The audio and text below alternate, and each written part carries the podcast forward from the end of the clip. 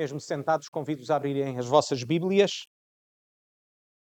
no livro de Josué, no capítulo 9. Vamos ler o capítulo completo de Josué, capítulo 9.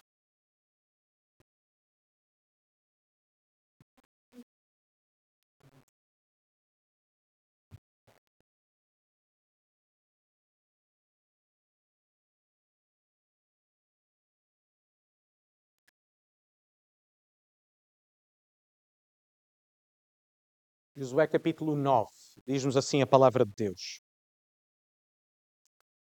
E sucedeu que, ouvindo isto, todos os reis que estavam daquém do Jordão, nas montanhas e nas campinas, em toda a costa do grande mar, em frente do Líbano, os heteus e os amorreus, os cananeus, os perezeus, os heveus e os jebuseus, se ajuntaram eles de comum acordo para pelejar contra Josué e contra Israel. E os moradores de Gibeon, ouvindo o que Josué fizera com Jericó e com Ai, usaram de astúcia e foram e se fingiram embaixadores e tomaram sacos velhos sobre os seus jumentos e odres de vinho velhos e rotos e remendados. E nos seus pés sapatos velhos e remendados e vestidos velhos sobre si. E todo o pão que traziam para o caminho era seco e bolorento. E vieram a Josué ao arraial, a Gilgal, e lhe disseram a ele e aos homens de Israel: Vimos de uma terra distante, fazei, pois, agora concerto conosco. E os homens de Israel responderam aos heveus: Porventura habitais no meio de nós? Como, pois, faremos concerto convosco? Então disseram a Josué: Nós somos teus servos. E disse-lhe Josué: Quem sois vós e de onde vindes? E responderam: teus servos vieram de uma terra muito distante, por causa do nome do Senhor teu Deus. Quando ouvimos a sua fama e tudo quanto fez no Egito, e tudo quanto fez aos dois reis dos amorreus que estavam da além do Jordão, a Seon, rei de Esbom, e a Og, rei de Bazã, que estava em Astaroth. Pelo que os nossos anciãos e todos os moradores da nossa terra nos falaram, dizendo: Tomai convosco nas vossas mãos provisão para o caminho, e ide-vos ao, ao, encontro, e dizei-lhes: Nós somos vossos servos, fazei, pois, agora concerto conosco. Este nosso pão tomamos quente das nossas casas para a nossa provisão no dia em que saímos para vir a vós, e ei-lo aqui agora, já seco e bolorento. E estes odres que enchemos de vinho eram novos, e ei-los aqui já rotos. E estes nossos vestidos e os nossos sapatos já se têm envelhecido por causa do muito caminho longo. Então, aqueles homens tomaram da sua provisão e não pediram conselho à boca do Senhor. E Josué fez paz com eles e fez um concerto com eles, que lhes daria a vida. E os príncipes da congregação lhes prestaram juramento. E sucedeu que, ao fim de três dias, depois de fazer um concerto com eles, ouviram que eram seus vizinhos e que moravam no meio deles porque partindo os filhos de Israel chegaram às suas cidades ao terceiro dia, e as suas cidades eram Gibeon, e Sefira, e Bieroth, e Kiriath Jearim. E os filhos de Israel não os feriram, enquanto os príncipes da congregação lhe juraram pelo Senhor Deus de Israel, pelo que toda a congregação murmurava contra os príncipes. Então todos os príncipes disseram a toda a congregação: Nós jurámos-lhes pelo Senhor Deus de Israel que não podemos tocar-lhes. Isto, porém, lhes faremos: dar-lhe-emos a vida para que não haja grande ira sobre nós, por causa do juramento que já lhes temos jurado. E disseram-lhe, pois, os príncipes: vivam e sejam rachadores de lenha e tiradores de água para toda a congregação, como os príncipes lhes têm dito. E Josué os chamou e falou-lhes, dizendo: Porque nos enganaste, dizendo: Muito longe de vós habitamos, morando vós no meio de nós? Agora, pois, sereis malditos. E de entre vós não deixará de haver servos, nem rachadores de lenha, nem tiradores de água, para a casa do nosso Deus, do meu Deus. Então responderam a Josué e disseram: Porquanto com certeza foi anunciado aos teus servos que o Senhor teu Deus ordenou a Moisés, seu servo, que vos desse toda esta terra e destruísse todos os moradores da terra diante de vós. Tememos muito pelas nossas vidas por causa de vós, e por isso fizemos assim. E eis que agora estamos na tua mão. Faz aquilo que te pareça bom e reto, que se nos faça. Assim, pois, lhes fez e livrou-os das mãos dos filhos de Israel e não os mataram. E naquele dia, Josué os deu como rachadores de lenha e tiradores de água para a congregação e para o altar do Senhor, até ao dia de hoje, no lugar que escolhesse. Vamos colocar mais uma vez, porque é bom lermos os textos dentro do contexto. Os irmãos lembram-se do que falámos nos capítulos 5 a 8, que foram aquelas, aqueles capítulos que nós abordámos nas últimas semanas. Vimos que elas formam uma unidade que começa no capítulo 5 com a aliança, certo? Eles são de novo circuncidados, eles celebram a Páscoa e depois temos no final do capítulo 8 a renovação dessa aliança. Dissemos que de uma forma simples ou uma forma de resumir os capítulos 5 a 8, portanto, os, os, o texto que vem antes deste capítulo 9, é dizermos que eles retratam a aliança que Deus fez com o povo de uma forma muito prática, tanto nos seus aspectos negativos como positivos. Deus tinha feito uma aliança com o seu povo através de Moisés. É isso que nós chamamos, mais uma vez, aliança mosaica, porque foi a aliança que Deus fez através de Moisés. E esta era uma aliança condicional. Continha disposições que, por sua vez, resultariam em bênção e em maldição. É o que nós lemos, por exemplo, em Deuteronômio 11, 26 a 29, quando Deus diz através de Moisés ao povo: Eis que eu ponho diante de vós a bênção e a maldição. A bênção, se obedeceres aos mandamentos de Jeová teu Deus, que hoje te ordeno, e a maldição, se não obedeceres aos mandamentos de Jeová teu Deus, mas te desviares do caminho que hoje te ordeno, para seguires outros deuses que não conheces. Portanto, como acabamos de ler, não pode haver qualquer dúvida em relação ao conteúdo daquilo que era esta aliança mosaica. Ela tinha disposições claras. A bênção se obedeceres, a maldição se não obedeceres. A proposição destas disposições, a sequência, ela é simples, fácil de entender, que uma criança pode entender. A obediência resulta em bênção e resulta em vida, a desobediência resulta em maldição e morte. Assim, no final do capítulo 8, a aliança de Deus com o povo de Israel é renovada. E vemos estas bênçãos e maldições, como Deus tinha pedido, elas são anunciadas nos dois montes onde eles estão, no Monte Ebal e no Monte Gerizim. E como vimos na semana passada, final do capítulo 8, se assim podemos dizer, tem um sabor agridoce por um lado, temos o facto de Deus prometer estar de novo com o povo e por isso a esperança e o ânimo que isso dá ao povo.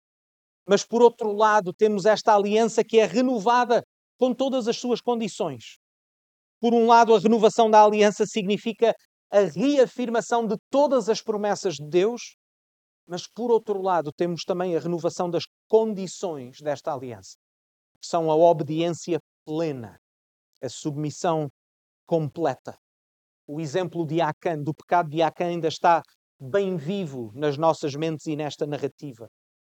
Somos lembrados nesse episódio, por exemplo, que não existe pecado insignificante. Que obedecer à lei não significa obedecer a quase toda a lei, mas significa obedecer a todas as coisas. E é neste contexto que eu gostaria de vos convidar a pensar sobre a narrativa de Josué 9, em três pontos simples. Número um, pensarmos sobre um povo santo. Número dois, um povo que resiste à tentação. E número três, um povo salvo pela graça. Número um, um povo santo. Sabe, irmãos, o capítulo 9, dentro do contexto em que o lemos, não podia ser mais frustrante. É-nos dito que a maior parte dos, dos reis, é assim que começa o versículo 1 e 2, que a maior parte dos reis, quando ouve aquelas coisas sobre Jericó e Ai, se unem todos para combater Israel. Mas diz-se que um povo em particular, os gibionitas, vejam o versículo 4, por sua vez, agiram com astúcia. Tal como os outros reis, eles reconheceram a ameaça de Israel, mas em vez de se juntarem para combater Israel, eles decidiram enganá-los. Os versículos 6 e 7 expõem a questão principal que está em jogo. Quando eles recebem estes gibionitas, perguntam-lhes: E vieram a Josué ao arraial, a Gilgal, e lhe disseram a ele e aos homens de Israel: Vimos de uma terra distante, fazei, pois, agora concerto conosco. E os homens de Israel responderam aos heveus: Porventura habitais no meio de, de nós? Como, pois, faremos concerto convosco? Sabem, para compreendermos o significado deste diálogo e desta preocupação, temos que compreender a aliança mosaica, porque ela estabelecia qual era o relacionamento de Israel com as outras nações. Sabem, contrariamente ao que muitos possam pensar, o plano de Deus nunca foi destruir todas as nações. Antes, pelo contrário, Deus chamou Abraão para abençoar as nações. É isto por exemplo, que nós lemos em Deuteronômio 20, nos versículos 10 e 15, quando diz ao, ao povo: Quando te chegares a alguma cidade a combatê-la, apregoar-lhe-ás a paz. E assim farás a todas as cidades que estiverem muito longe de ti, que não forem das cidades destas nações. Certo? Qual seria o relacionamento de Israel com todas as nações do mundo? Seria procurar ter paz com elas. Mas em relação às nações que estavam na terra de Canaã, o mandamento era diferente. Lemos em Êxodo 34, 11 a 16. Prestem bem atenção. Guarda o que eu te ordeno hoje. Eis que eu lançarei de diante de ti os amorreus e os cananeus e os heteus e os fariseus e os heveus e os jebuseus. Guarda-te que não faças concerto ou não faças aliança com os moradores da terra onde has de entrar, para que não sejam por laço no meio de ti. Mas os seus altares transtornareis, as suas estátuas derribareis e os seus bosques cortareis. Porque não te inclinarás diante de outro Deus, pois o nome do Senhor é zeloso. Deus zeloso é Ele. Para que não faças concerto com os moradores da terra e não se prostituam após os seus deuses, nem sacrifiquem, nem sacrifiquem aos seus deuses. E tu, convidado deles, comas dos seus sacrifícios, e tomes mulheres das suas filhas para teus filhos, e as suas filhas prostituindo-se após os seus deuses, façam também os teus filhos se prostituam após os seus deuses. A aliança de Deus que Deus estabeleceu com Abraão tinha como objetivo alcançar as nações. Deus chama Abraão não para amaldiçoar, mas para abençoar. E é por isso que Deus diz que apenas as nações que viviam dentro das fronteiras da terra prometida deviam ser destruídas. E lembrem-se, porque já vimos isso em semanas passadas, que essa destruição era ela mesma uma consequência do pecado. Aliás, nos vossos boletins hoje, uh, penso que está uma, uma folha A4 uh, ah, que fala exatamente sobre esta questão. Pode ser um problema para alguns, mas que deixaremos por agora. E é por isso que Israel deveria manter a paz com todas as outras nações à sua volta, que Israel devia ser um farol para o mundo. Apenas as nações que viviam dentro de Canaã deviam ser despojadas, deviam ser afastadas. Mas já vimos, por um lado, que era o resultado do castigo de Deus, mas notem que existe esta outra razão do texto que nós acabamos de ler para o povo de Israel não fazer aliança com eles. Mais uma vez, o, o versículo 12 de Êxodo 34 diz: Guarda-te que não faças concerto com os moradores da terra onde has de entrar, para que não sejam por laço no meio de ti.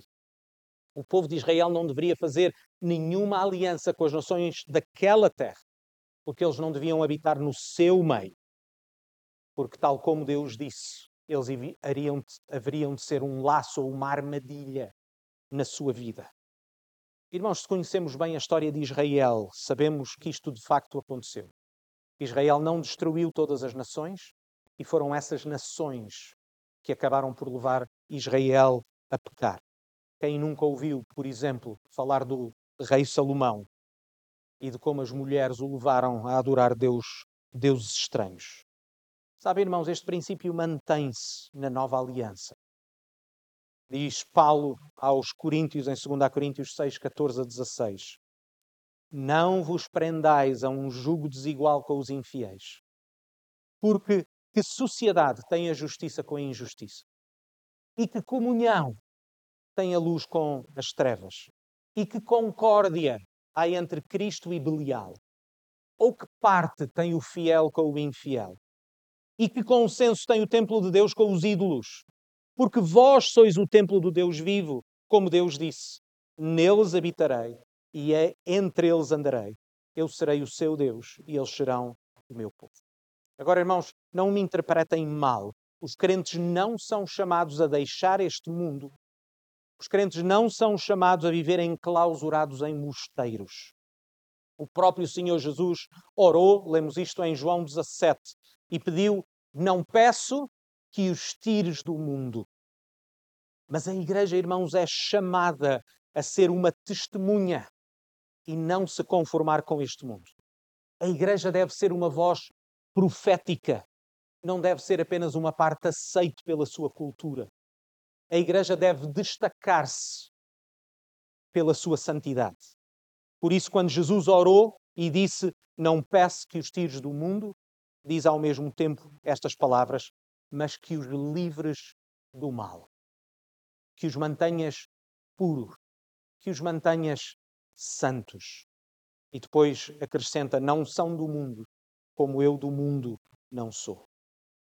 Irmãos, existe uma separação necessária entre a igreja e o mundo. Aqueles que são discípulos de Jesus vivem de uma forma distinta, afastam-se da maldade. E devemos ter cuidado com a forma como vivemos, nos relacionamentos que nós estabelecemos. São bem conhecidos os ditados, e são ditados porque sabemos que são, no geral, uma regra. Diz-me com quem andas? Quem anda à chuva? Quem brinca com o fogo?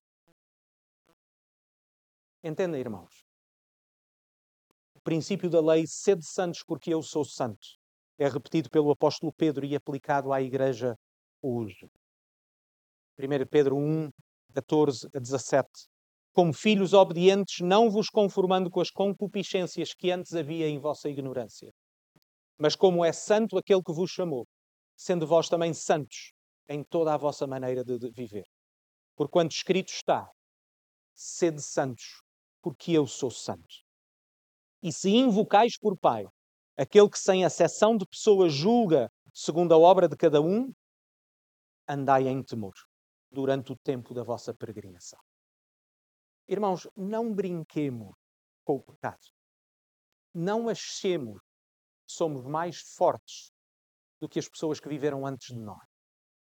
Tenhamos cuidado na forma como vivemos, nos relacionamentos que estabelecemos, nos locais onde passamos, nas companhias que temos. Ponto número dois. Um povo que resiste ao poder da tentação. O texto apresenta-nos um povo. Eles são os heveus. Ok? O povo não são os gibionitas. Ok? O povo, a etnia, são os heveus. Vejam o versículo 7. Viviam em quatro cidades que estão descritas no versículo 17. E alguns homens de uma dessas cidades, provavelmente a mais importante, Gibeon, e por isso eles são chamados de gibionitas, ouviram acerca dos israelitas e das suas conquistas. E, contrariamente aos outros povos, como dissemos, vemos no versículo 1, eles usaram uma estratégia diferente, procurar fazer aliança com Israel. Diz-nos o texto, vejam o versículo 4, que os gibionitas eram astutos. Esta palavra rara em hebraico, mas significa positivamente prudente. Mas neste caso, negativamente, significa astuto ou ardiloso. De facto, no meio das outras nações. Notem, notem bem isto. Eles são os mais sábios de todo. Eles avaliaram a situação, concluíram que não tinham nenhuma outra hipótese senão encontrar uma forma de escaparem àquilo que parecia ser uma morte certa. De facto, os gibionitas fazem-nos lembrar uma parábola que Jesus contou sobre um administrador desonesto, no qual, a certa altura, Jesus conclui em Lucas 16, 8: Os filhos deste mundo são mais prudentes na sua geração do que os filhos da luz. Parecem os gibionitas, eles agem de acordo com as suas convicções. Eles percebem que têm de encontrar uma forma de escapar à morte. E no seu caso, isso implica astúcia, significa fingimento, significa mentira. Aliás, é o que eles são. E este capítulo, irmãos, é muito instrutivo para nós, Porque a artimanha dos gibionitas é muito parecida com a tentação do pecado na nossa vida. Este episódio, pela negativa, ensina-nos acerca da natureza da tentação e do pecado. Permitam-me salientar três aspectos importantes. O primeiro aspecto é que a tentação é uma tentação porque ela parece aceitável aos nossos olhos.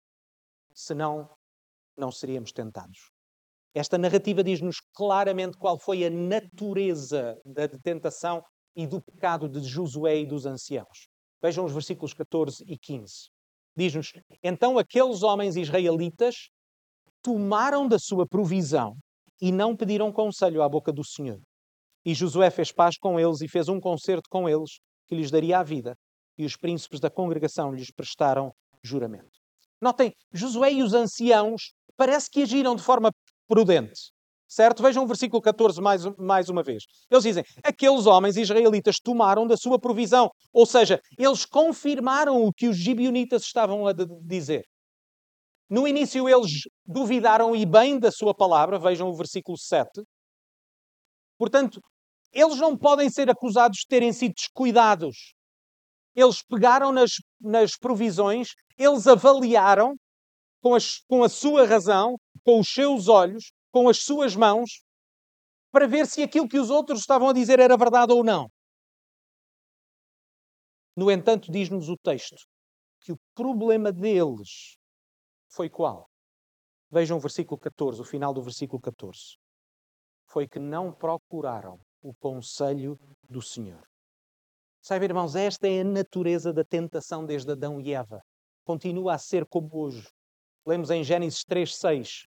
E vendo a mulher que aquela árvore era boa para se comer e agradável aos olhos e uma árvore desejável para dar entendimento, tomou do seu fruto e deu também ao seu marido e ele comeu com ela.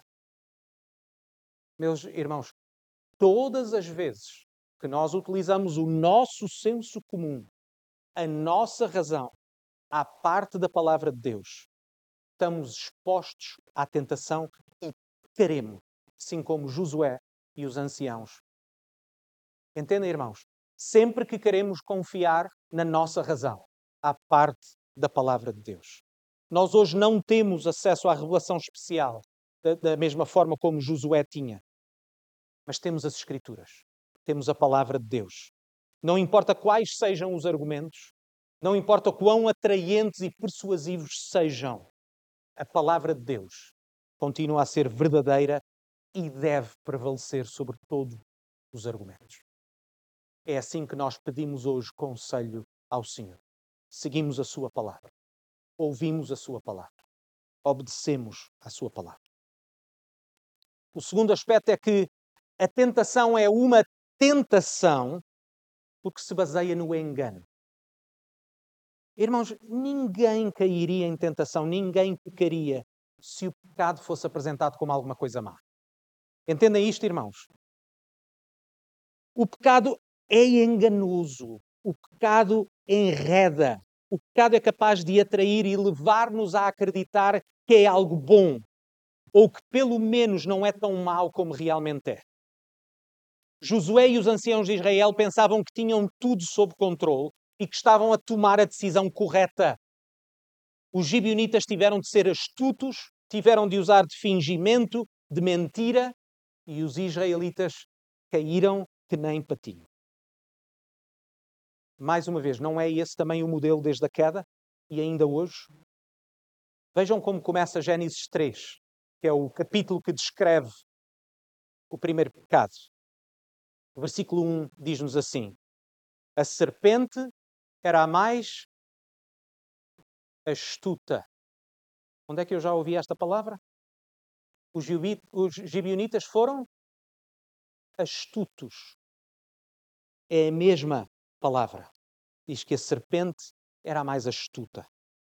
Também a serpente teve de usar de artimanha e de mentira para enganar Eva esta capacidade que o pecado tem de enganar, que o pecado tem desta falsa aparência, esta confusão entre o bem e o mal.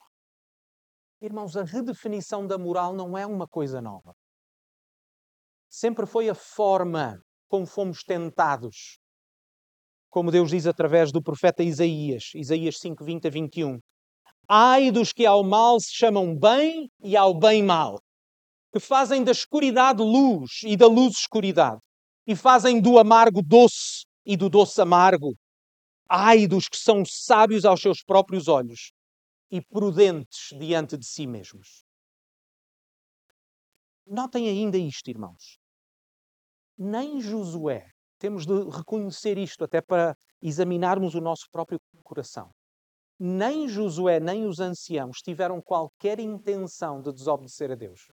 Entendem isto, irmãos? Nós não temos qualquer indicação neste texto, neste capítulo, que Josué e os anciãos procuraram desobedecer a Deus. Antes, pelo contrário, eles duvidaram da palavra daqueles gibionitas, eles procuraram confirmar para ver se eles não eram daquela terra.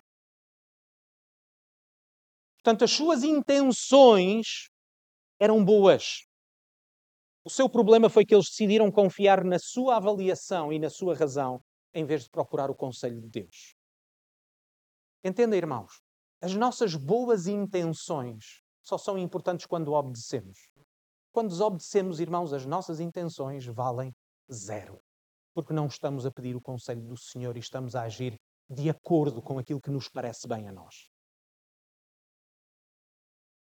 O terceiro aspecto, irmão, é que a tentação só pode ser resistida com sucesso com a palavra de Deus e o poder do Espírito Santo. Entenda, irmãos, não é confiarmos em nós, antes pelo contrário, é desconfiarmos de nós próprios é desconfiarmos da nossa razão e de confiarmos em Deus. Precisamos mais uma vez reconhecer a astúcia dos gibionitas. Eles foram de facto muito persuasivos. Notem até isto, irmãos, que se o narrador não nos informasse, provavelmente também nós estaríamos convencidos das suas boas intenções. Certo? Não há nada no discurso e nas ações daqueles homens que nos digam que eles vêm com más intenções se compararmos até a confissão deles em relação a Raab, que nós vimos que foi boa, nós dificilmente veríamos alguma diferença. Mas podemos então perguntar, irmãos, porquê é que eles não tiveram capacidade de discernir o engano dos gibionitas? Bem, em primeiro lugar, porque eles não tinham capacidade de ler o coração de ninguém. A Bíblia ensina-nos que o nosso próprio coração é enganoso. É exatamente isso que Jeremias 17,9 diz. Enganoso é o coração, mais do que todas as coisas, e perverso, quem o conhecerá? Sabe, irmãos, o lema segue o teu coração vem das profundezas do inferno. A menos que reconheçamos que o pecado é mais forte do que nós, que o pecado tem mais poder do que aquilo que nós podemos suportar, nós iremos ser uma presa fácil.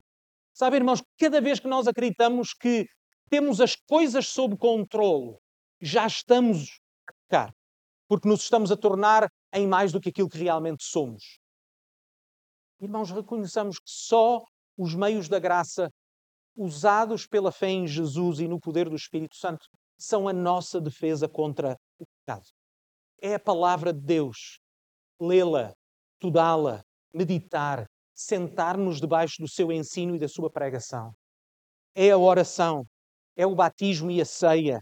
É tudo no contexto da igreja com irmãos e irmãs que nos ajudam a discernir o nosso próprio pecado, que veem o que nós não conseguimos ver em relação a nós próprios. Oh, irmãos, nós temos a palavra de Deus e ela deve ser o nosso guia.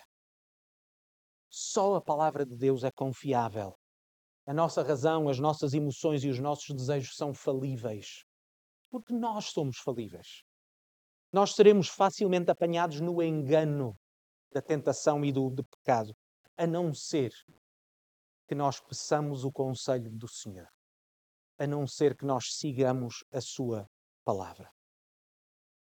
Caros irmãos, ouçamos Provérbios 3, 5 a 7. Confia no Senhor de todo o teu coração e não te estribes no teu próprio entendimento. Conhece-o em todos os teus caminhos, e ele endireitará as tuas veredas. Não sejas sábio aos teus próprios olhos. Tema ao Senhor. Parta-te do mal. Acreditemos que no meio da tentação a palavra de Deus é verdadeira. Mas acreditemos também, irmãos, que a palavra de Deus é boa. Acredita que Deus é teu Pai. Acredita que Ele cuida de ti. Acredita que Ele deseja o teu bem. Acredita que Ele deseja a tua alegria. Acredita que Deus é mais excelente do que aquilo que o pecado te promete. Acredita que o Senhor Jesus é mais excelente do que tudo aquilo que o mundo pode oferecer. Acredita em Deus. Acredita nas suas promessas. E é aqui que chegamos ao ponto número 3. Um povo salvo pela graça. O povo de Israel já tinha provado, por assim dizer, as consequências do, do, do pecado. Eles viram com os seus próprios olhos a consequência do pecado de Acã, eles já tinham também provado as bênçãos de Deus. Eles já tinham provado como Deus é verdadeiro, fiel e cumpre todas as suas promessas. Mas sabem, depois de nos mostrar estas coisas, qual é o primeiro episódio logo a seguir à renovação da aliança? Qual é o primeiro episódio que o narrador apresenta? A desobediência o primeiro episódio, a primeira ação narrada depois da renovação da aliança, é a ruptura dessa aliança como primeiro passo. Mas sabem que neste texto o choque aumenta porque, como nunca até então, Josué, um líder irrepreensível, cai em pecado. Que frustração! Eles acabaram de entrar na terra, tudo parece estar a correr bem, aquele que foi o incidente com Acã parece estar resolvido e somos confrontados que isto é o melhor que Israel consegue fazer. O livro de Josué, que no geral tem uma nota positiva, mas vemos já aqui as sementes do desastre que nós veremos depois desenvolvido no livro de Juízes. Irmãos, lembram-se do que é que significa o nome Josué? Jeová salva. O nome de Josué vem do hebraico. Sabem qual é o seu correspondente em grego? É Jesus. Josué era um salvador. Era o líder que o próprio Deus tinha nomeado. E há muito poucos homens, notem isto, muito poucos homens nas Escrituras que são avaliados de forma tão positiva como este homem Josué. Mas o próprio Josué, apesar de ser um Messias, um ungido Salvador, precisava ele mesmo de um Salvador pelos seus pecados. Josué era um homem pecador, ele não podia salvar o povo dos seus pecados, nem se podia salvar dos seus próprios pecados. Josué era um homem que precisava de salvação. Sabem, irmãos, os exemplos como Josué provam que até os melhores homens não passam de homens. E este foi o propósito com que Deus deu a lei ao povo. A lei tinha a capacidade de mostrar a incapacidade. A lei tinha a capacidade de colocar a nu as fragilidades. A lei tinha como este propósito apontar para um outro e melhor Josué. Felizmente existe uma esperança melhor do que este Josué existe um outro Josué melhor. No texto que nós acabamos e que lemos também já durante este culto, nós lemos em Gálatas capítulo 3. No meio desta frustração, podemos perguntar: o que é que Deus deu a lei? E a razão está aqui. Porque é a pergunta no versículo 21 pode ser a pergunta que todos nós podemos estar a fazer agora. Lemos em Gálatas 3, 21 a 29. Logo, a lei é contra as promessas de Deus? De nenhuma sorte, de modo nenhum. Porque se fosse dada uma lei que pudesse dar vida, a justiça, na verdade, teria sido pela lei. Mas a Escritura encerrou ou colocou tudo debaixo do pecado para que a promessa pela fé em Jesus Cristo fosse dada aos crentes. Mas antes que a fé viesse, estávamos guardados debaixo da lei encerrados para aquela fé que se havia de manifestar. De maneira que a lei serviu e serve como de aio, ou tutor, ou guia, para nos conduzir a, a Cristo, para que pela fé fôssemos justificados. Mas depois que veio a, a fé, já não estamos debaixo do aio, porque todos sois filhos de Deus pela fé em Cristo Jesus. Quem são filhos de Deus? Aqueles que são pela fé no Filho. Porque todos, quando fostes batizado em Cristo, já vos revestiste de, de Cristo. Nisto não há judeu nem grego, não há servo nem livre, não há macho nem fêmea, porque todos vós sois um em Cristo Jesus. E se sois de Cristo, então sois descendência de Abraão e herdeiros conforme promessa. Irmãos, estes capítulos que temos lido não são agradáveis. Nós somos expostos porque nós não somos melhor que Josué, não somos melhores do que o povo de Israel. No entanto, nós precisamos destes capítulos para a nossa vida.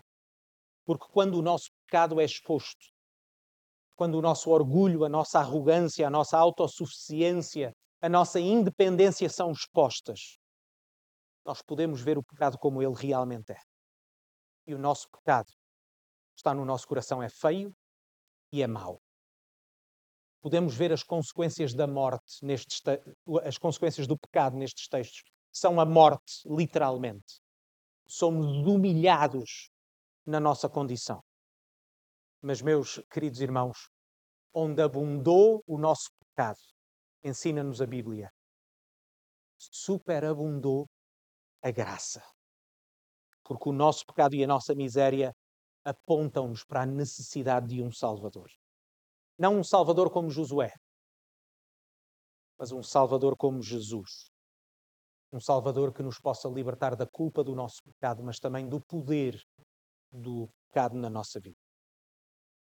É neste contexto, irmãos, é neste contexto de humilhação e de exposição que o nome do Senhor Jesus torna-se a melhor coisa que nós podemos ouvir.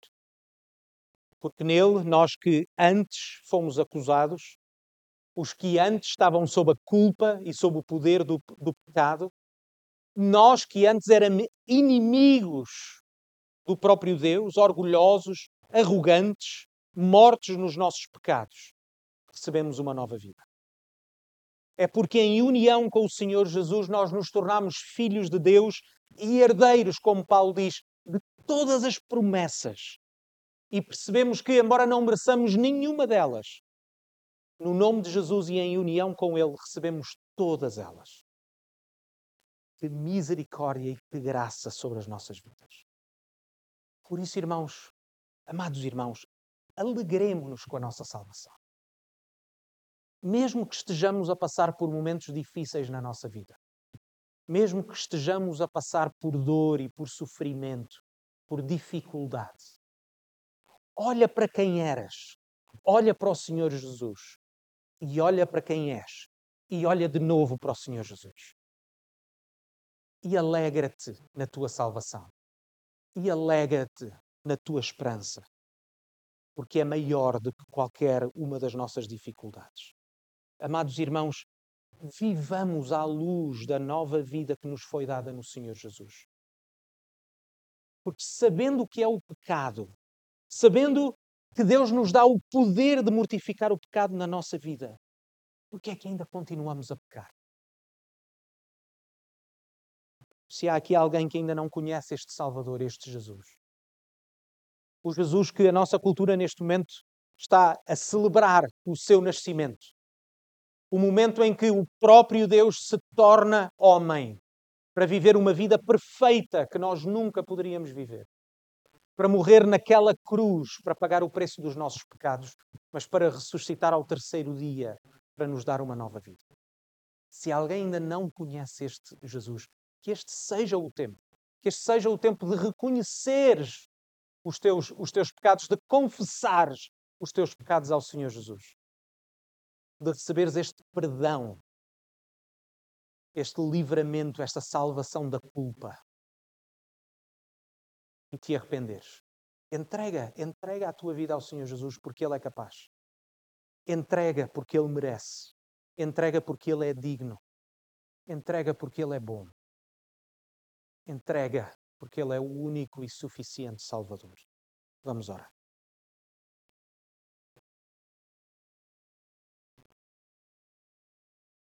Pai do céu, nós queremos agradecer-te. Queremos agradecer-te pelo teu filho Jesus, porque só nele há salvação. Podemos estar aqui hoje e a única razão de podermos estar aqui hoje para celebrar o teu nome e para te adorar é porque tu enviaste o teu filho. É porque ele esteve disposto a esvaziar-se a si mesmo. Porque ele esteve disposto a humilhar-se até ao ponto de morrer no nosso lugar. Que nós estamos aqui hoje perante ti a celebrar o teu nome. Ó oh, Pai, aquilo que nós mais desejamos é, é pedir que tu nos revistas do teu poder para podermos mortificar o pecado na nossa vida, o pecado que ainda de forma tão forte nos atrai, mas que ao mesmo tempo nós reconhecemos que é mau. O pecado que antes nos escravizava, nós queremos ser livres dele, ó Pai, porque queremos viver para Ti, para o nosso próprio bem, para a nossa própria alegria, para a nossa própria esperança, mas também para a Tua glória. No nome do Senhor Jesus. Amém.